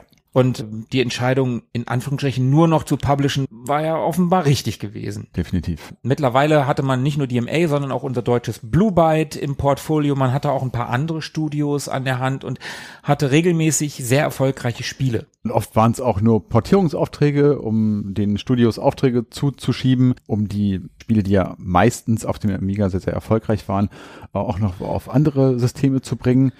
Und dann kam es aber irgendwann 1993 zu einem Wendepunkt in der Geschichte der Firma, denn 1993 wurde Psygnosis für sage und schreibe 48 Millionen Dollar von Sony gekauft. Wie viel waren das denn in Pfund? Also das waren 2009. 48 Millionen. Also, das ist ja ein Witz. aber wir sind 93, ne? Ja, aber In heutzutage. 93er Money ist das gar kein Witz. Und in 93er Pfund ist das wahrscheinlich der Scherz. Ich finde, also, wenn man das heute hört, zweistellige Millionenbeträge für so eine Firma, naja, Aber das, damals war ja auch die Spielelandschaft noch nicht so, wie sie heute ist, wo Leute Milliardenumsätze teilweise machen und äh, was heißt Ja, nicht ja, Leute, natürlich. aber die Industrie an sich und man erfolgreicher ist als Filme. Früher war das halt noch äh, eher ein bisschen Nische. Ja, Mhm. und ich meine, hey, Sony, ne? Wenn wir an die Geschichte vom Psygnosis jetzt so zurückdenken, wie hölzern und hemdsärmlich die ja teilweise irgendwie entstanden sind und unter was für Umständen. Und jetzt kommt da Sony, also der riesen Megakonzern und kauft die Bude einfach. Naja, war ja nicht einfach so. Also erstmal war 92 schon mal mit Sony zusammengearbeitet worden. Mickey Mania wurde von Traveler's Tale entwickelt, die zu Psygnosis gehörten. Und besagtes Mickey Mania war dann auch mitverantwortlich dafür, dass Sony so ein großes Interesse daran hatte, Psygnosis überhaupt zu kaufen. Und wie gesagt, wir, wir befinden uns Anfang der 90er und jeder, der sich ein bisschen mit Videospielen auskennt und Sony und Nintendo in einen Raum schmeißt, der weiß, was dabei nicht rausgekommen ist. Und der weiß auch, dass Sony in dieser Zeit sein eigenes Ding machen wollte. Und die brauchten Firmen, die für ihre aufkommende PlayStation Spiele entwickeln sollten. Und da kam Psygnosis gerade recht. Genau, denn die hatten ein großes Portfolio an Firmen, die auch entwickeln konnten und die konnten es publishen. Problem, es wurde nicht exklusiv für Sony entwickelt. Und da kann man tatsächlich eine kleine Brücke zu unserer Ocean-Folge schlagen, denn die haben eine Filmlizenz gekriegt. Bram Stokers Dracula. Schreckliches Spiel. Ja, hätten sie vielleicht lieber nicht nehmen sollen. Ja, und es wurde noch schrecklicher. Das war 93 und 93 kamen noch zwei Filmlizenzen, Last Action Hero und Cliffhanger.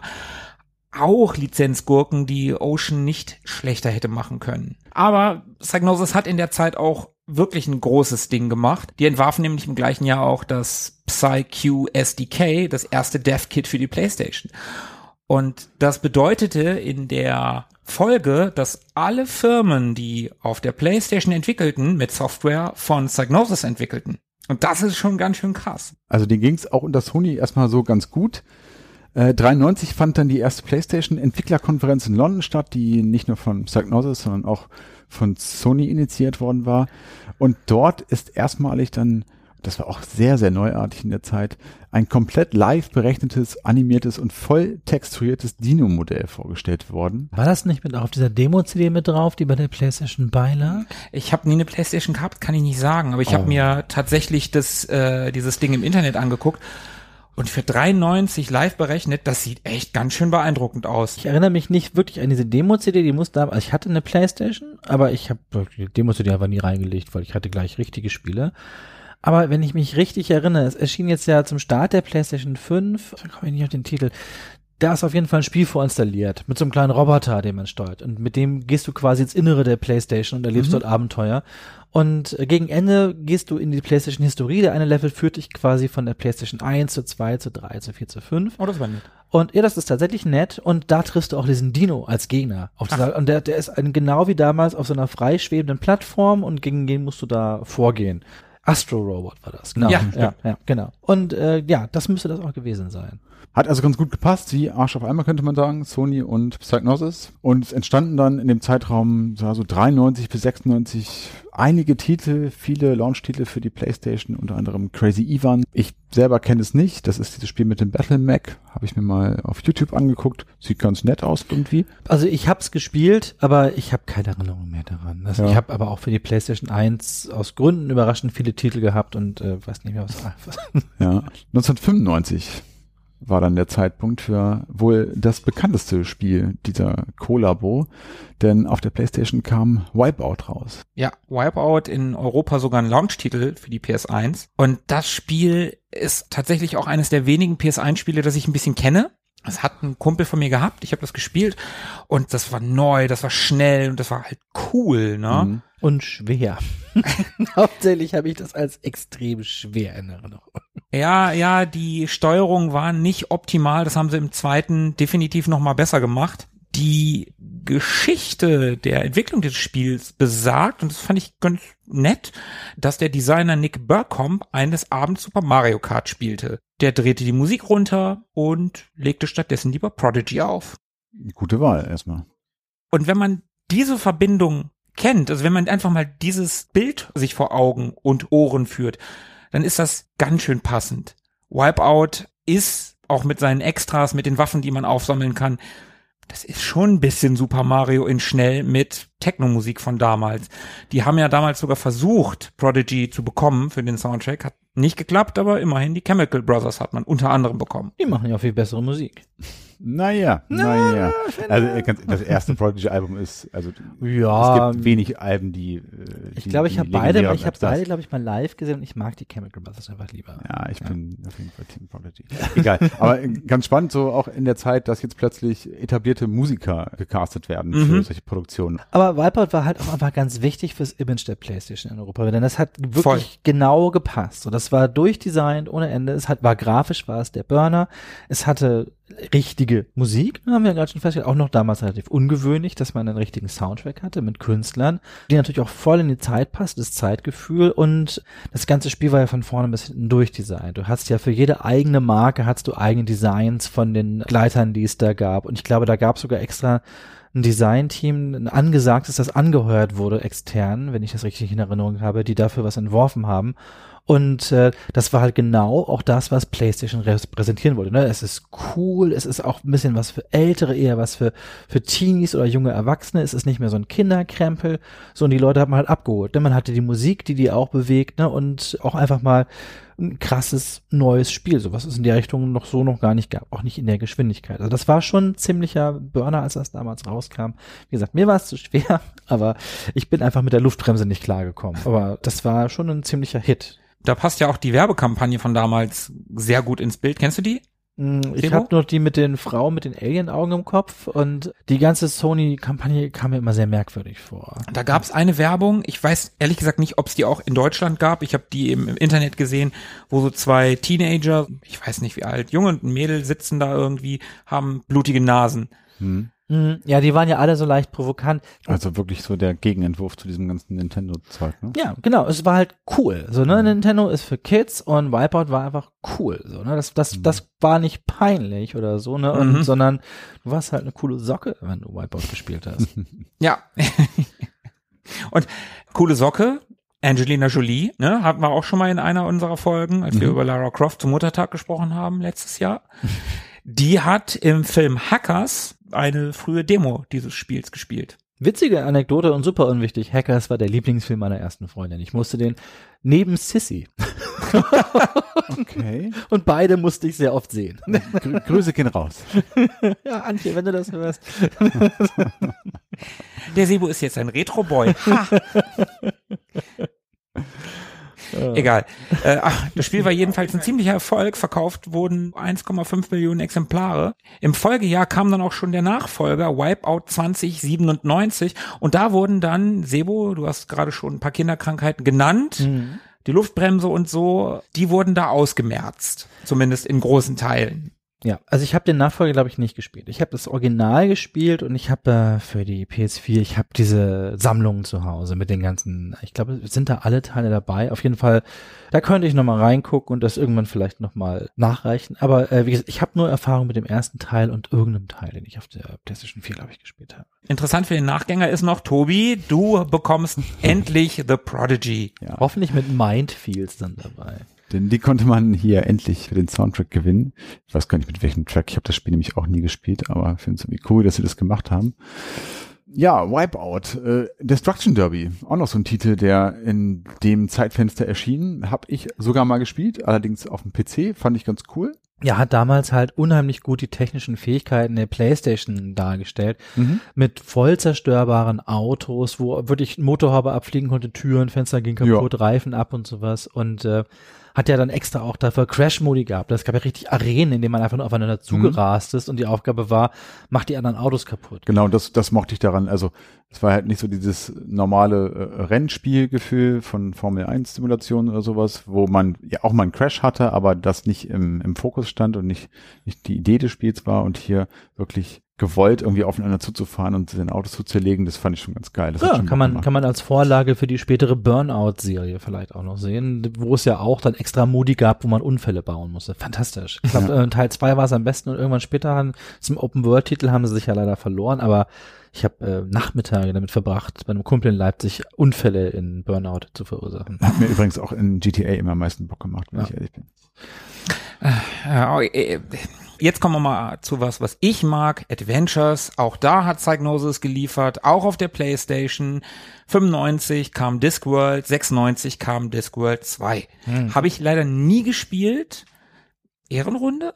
Zwinker, man- zwinker? Ja, also könnte man mal machen. Ich habe beide Teile gespielt. Ich war für beide zu doof. Wobei ich bin offenbar nicht der einzige der doof ist. Die bei Jungs bei Stay Forever, Gunnar und Christian haben sich an Discord 1 auch versucht und haben, glaube ich, elf Folgen Stay Forever spielt mit dem ersten Teil verbracht und dabei sehr viel geschimpft und geflucht.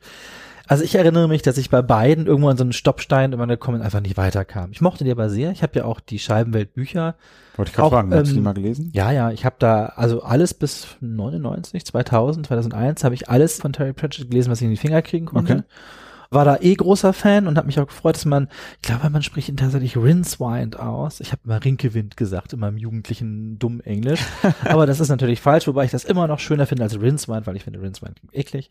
Aber man spielt den Zauber Rincewind, der an der unsichtbaren Universität tätig ist und ja, ich weiß gar nicht, in Teil 1 irgendeine Sekte ist, glaube ich, am Start, die man aufhalten muss. Und in Teil 2 macht, glaube ich, der Tod Ferien, was zu einigen Komplikationen führt. Wenn ich es richtig erinnere, es ist auch schon lange her.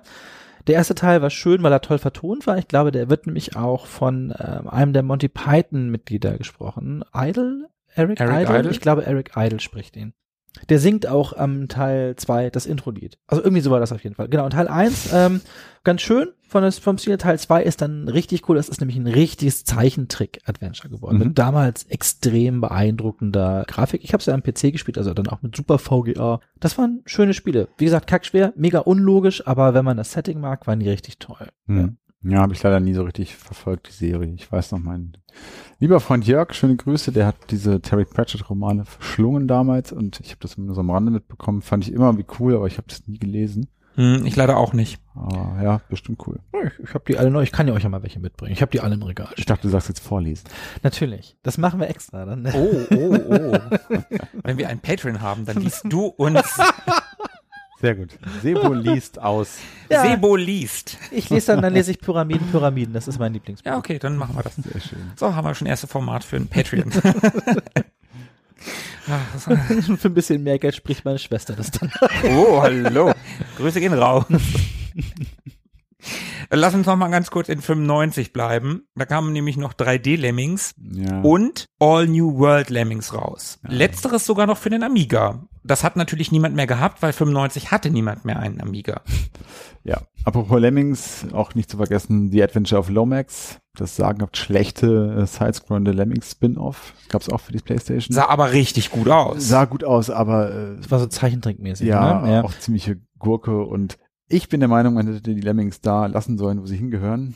Da kannst du dir All New World Lemmings tatsächlich mal angucken. Das ist noch ein klassisches Lemmings. Ja, ich habe ja, Habe ich, mir tatsächlich jetzt auch auf dem Amiga Mini mal angeschaut. Hat so seine Momente. Du kannst die Lemmings, die zum Beispiel die Aufhalte-Lemmings sind, weißt du, die so die Arme zur Seite und Kopf hin und her, Mhm. Die kannst du weitergehen lassen später. Okay. Und du kannst die dann auch noch retten. Also Oh. du musst die nicht sprengen. das Das wird Sebo sehr Ja, traurig gerade machen. ist das für ein weil das Quatsch? Wer, will- wer will denn sowas? Ja. Ich fand äh, 3D-Lemmings tatsächlich damals toll. Was? Ich habe ganz viel Zeit damit verbracht, mir die Level anzuschauen. Ich fand das cool. Ich war ja, wie alt war ich denn? 95, 15. Ja, nö, das fand ich toll. Hm. Kannst du dann ja in deinem eigenen Format. Äh, also, weißt du? Das machen wir mal bei einer Ehrenrunde. da müsst ihr alle 3D-Lemmings spielen. Wahrscheinlich hasse ich es dann auch, aber ich habe da warme Erinnerungen dran. Ich fand das damals Okay, das cool. ist ja, ist ja auch in Ordnung. Ist ja auch in Ordnung. Naja, auf jeden Fall, Sebo, du hast natürlich Unrecht. Lemmings, Lemmings muss 2D sein. Und auf den Amiga, natürlich. Natürlich. Ey, von mir ist auch auf dem, auf dem ST. Ja, nee. Das ja, wird er schon stemmen können. Ich habe Ja. ja auf dem PC gespielt. Also da gehört Lemmings definitiv nicht hin. Naja, auf jeden Fall, wenn man den Berichten glauben kann, war Psygnosis in Europa im Finanzjahr 95, 96 zu ganzen 40 Prozent für die Softwareverkäufe verantwortlich. Und das ist schon eine beachtliche Zahl und auch ein Zeichen, wie wichtig die Firma damals in der Videospielbranche war. Ja. Sie wuchs damals unter Sony auf 400 Mitarbeiter in diversen Mikrostudios an vielen Standorten heran. Die konnten sich aber, wie auch immer, damals ging das noch, ihre Unabhängigkeit bewahren und brachten Wipeout zum Beispiel auch für das N64 heraus. Fanden aber nicht alle gleich geil, dass sie das getan haben. ne? Das stimmt. Also- Sony fand es nämlich nicht geil. Ja, dem war das eher so ein Dorn im Auge, dass es da jetzt so Portierungen auf multiple Systeme gab. Und äh, ja, das hatte dann am Ende zur Folge, dass 1998, also nur drei Jahre später, der Gründer, also unser geschätzter Ian Hetherington von den Sony-Bossen quasi gefeuert wurde. Der hat dann ja später schon wieder die Evolution Studios gegründet und ist der Branche somit treu geblieben. Im März 2016 allerdings wurde auch der Laden dicht gemacht. Ein Großteil der Mitarbeiter durfte dann bei Codemasters eingegliedert werden. Aber Psygnosis, die gab es noch genau bis 2001. Das Studio äh, existierte bis dahin noch namentlich. Ab diesem Zeitpunkt wurde es von Sony, Gott sei Dank, in den sehr sprechenden Namen Sony Computer Entertainment Studio Liverpool umbenannt. Also weiß nicht, wie man auf solche Ideen kommt. Keine Ahnung. Also ja, Sony war, ne, du hast es gerade schon gesagt, ein Dorn im Auge, dass die Multiplattform-Spiele gemacht haben, dass die so groß geworden sind, dass die gewachsen sind. Vielleicht hatten die auch einfach Angst, dass Psygnosis bekannter ist als Marke als Mit Sony. Mit Sicherheit. Aber das kann ich auch alles ja, aus gewissen Gründen irgendwie nachvollziehen. Aber woran ich mich hier so störe, ist dieser Name. Sony Computer Entertainment Studio Liverpool. Also sperriger kann ich mir kaum vorstellen. Ach, Leute. Na, jedenfalls ging es dann nicht mehr so wirklich glanzvoll weiter. Es gab nur noch Rennspiele von SEE Studio Liverpool. Es war Formel 1 und Wipeout. 2007 lief auch die Formel 1 Lizenz aus. Dann gab es nur noch Wipeout. Aber naja, auch Wipeout war nicht mehr so wirklich bekannt und verkaufte sich nicht mehr, wie man es früher gewohnt war. Und Liverpool konnte sich aus der Misere nicht mehr wirklich rausmanövrieren. Und so wurden sie schließlich 2012 dicht gemacht. Das finde ich schon richtig schade. Das ging dann auch schnell, ne? Ja, da hatte man, da hatte man ein Studio, was Mitte der 90er einfach mal 40 Prozent des europäischen Softwaremarktes hatte und dann wirtschaftest du das so runter mit Ansage. Ja. Du feuerst den Chef, du zwingst die nur noch diese eine Art von Spielen zu machen, dann zwingst du die nur noch das eine Spiel zu machen, von dem du weißt, ach ja, so richtig groß ist das Ding auch nicht mehr und schade, echt schade. Super schade. Auch schade, wie man den Mitarbeitern das Ganze irgendwie weiß gemacht hat, dass sie jetzt doch bitte doch auch gehen sollten. Also begründet hat man das Ganze ja mit der mit nicht mehr konstanten hohen Innovationsqualität und dem damit verbundenen kommerziellen Erfolg natürlich, was ja, weiß ich nicht, also kein Wunder, dass das nicht mehr so ist, wenn man vorher entsprechende Hebel stellt und nur noch so eine Monokultur an Spielen betreibt. Also wo soll die Innovation da auch groß herkommen? Also ja, auf ganzer Linie irgendwie schade und, und auch tragisch so ein bisschen um, um die schöne Marke Psygnosis, unter welchem Namen auch immer, aber auch die ganzen Menschen, die da irgendwie so mit drin steckten, das haben ja doch schon einiges bewegt in der gesamten Branche und ja, mittlerweile sind dann an die Stelle von SCE die XDev Studios getreten.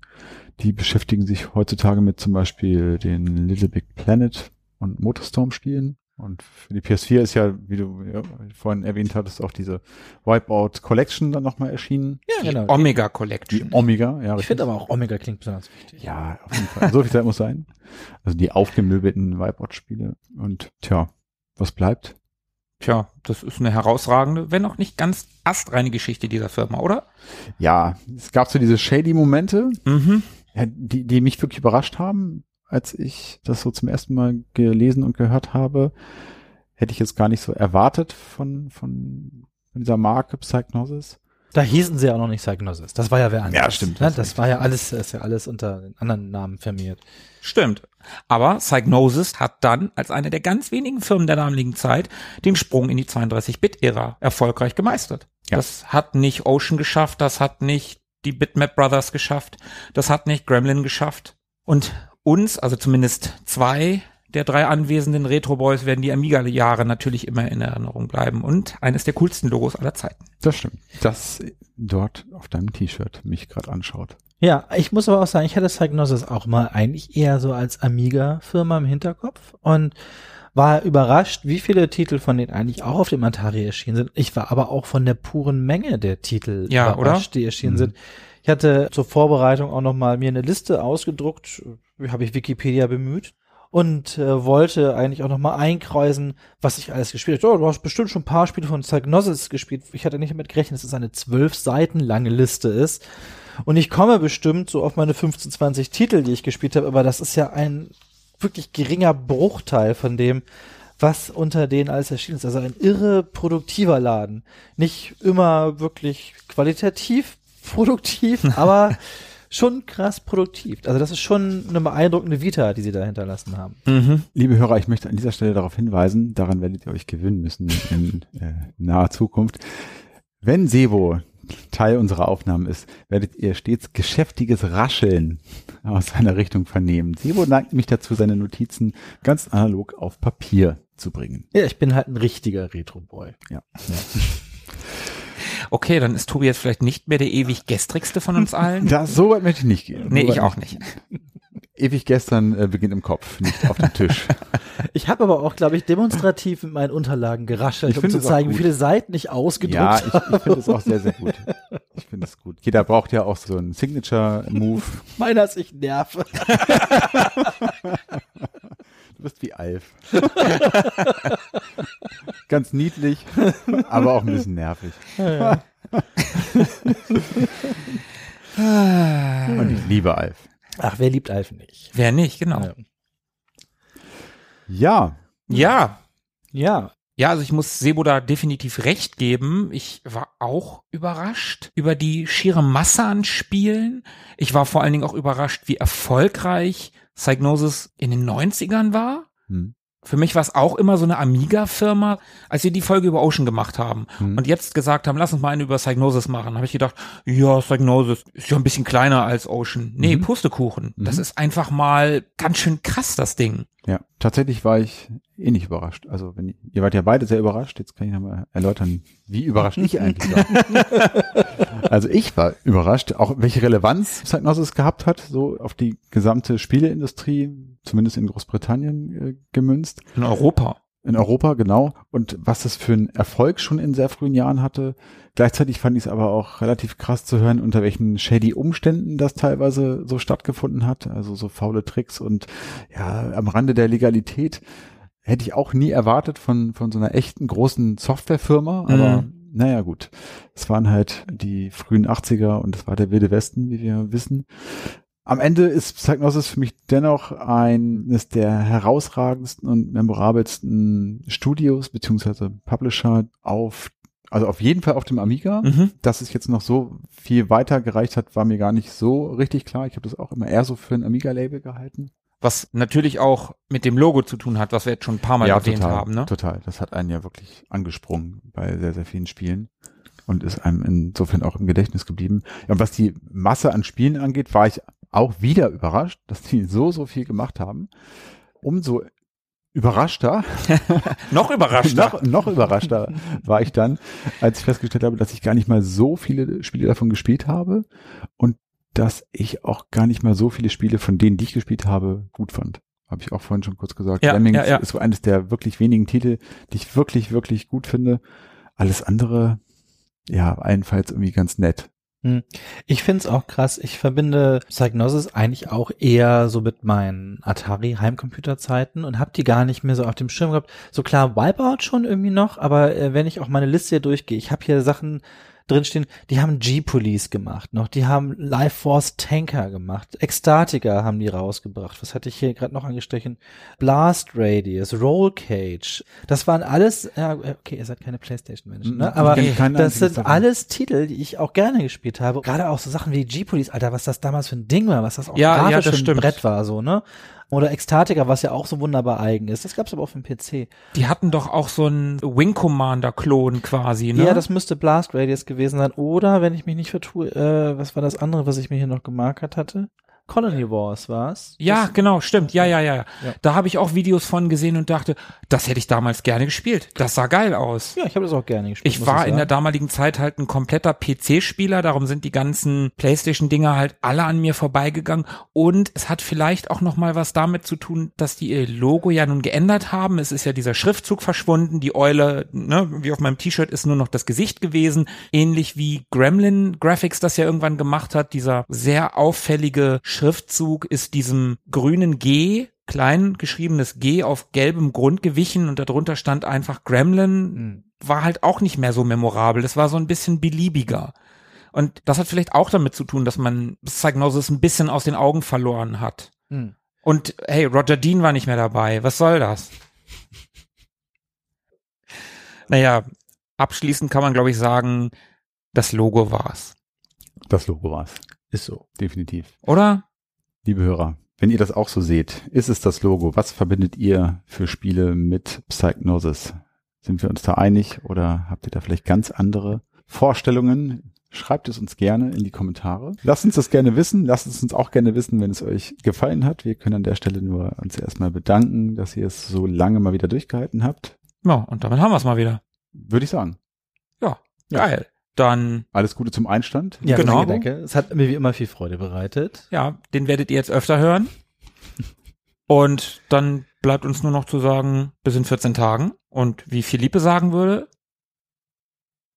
Schaltet auch nächstes Mal wieder ein. Das war der Test. ich Voll versagt. Philippe immer sagt. weil du, Okay. weil du deinen eigenen Podcast nicht hörst.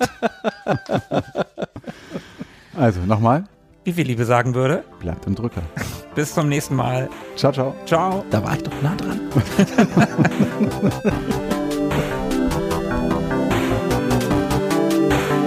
Mögen die Retro Boys mit euch sein. Immer.